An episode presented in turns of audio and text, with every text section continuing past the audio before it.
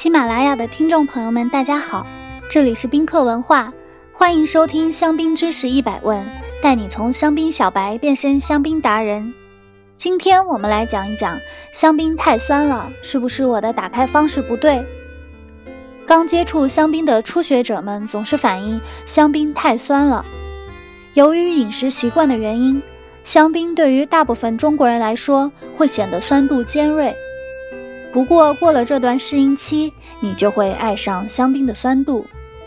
说起香槟的酸度，我们不得不谈到香槟的高酸是如何形成的。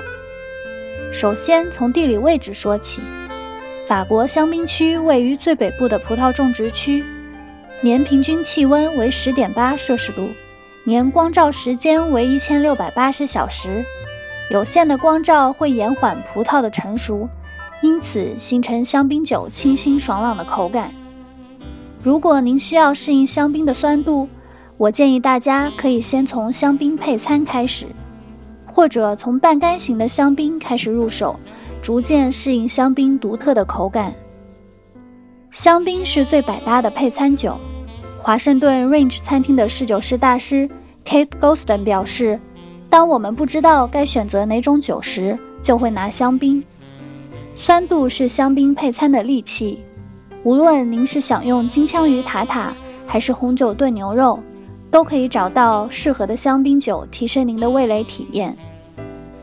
中国第一位侍酒师大师吕阳也多次跟侍酒师们分享配餐窍门，就是每当遇到配餐难题时，总有一款香槟可以成为完美答案。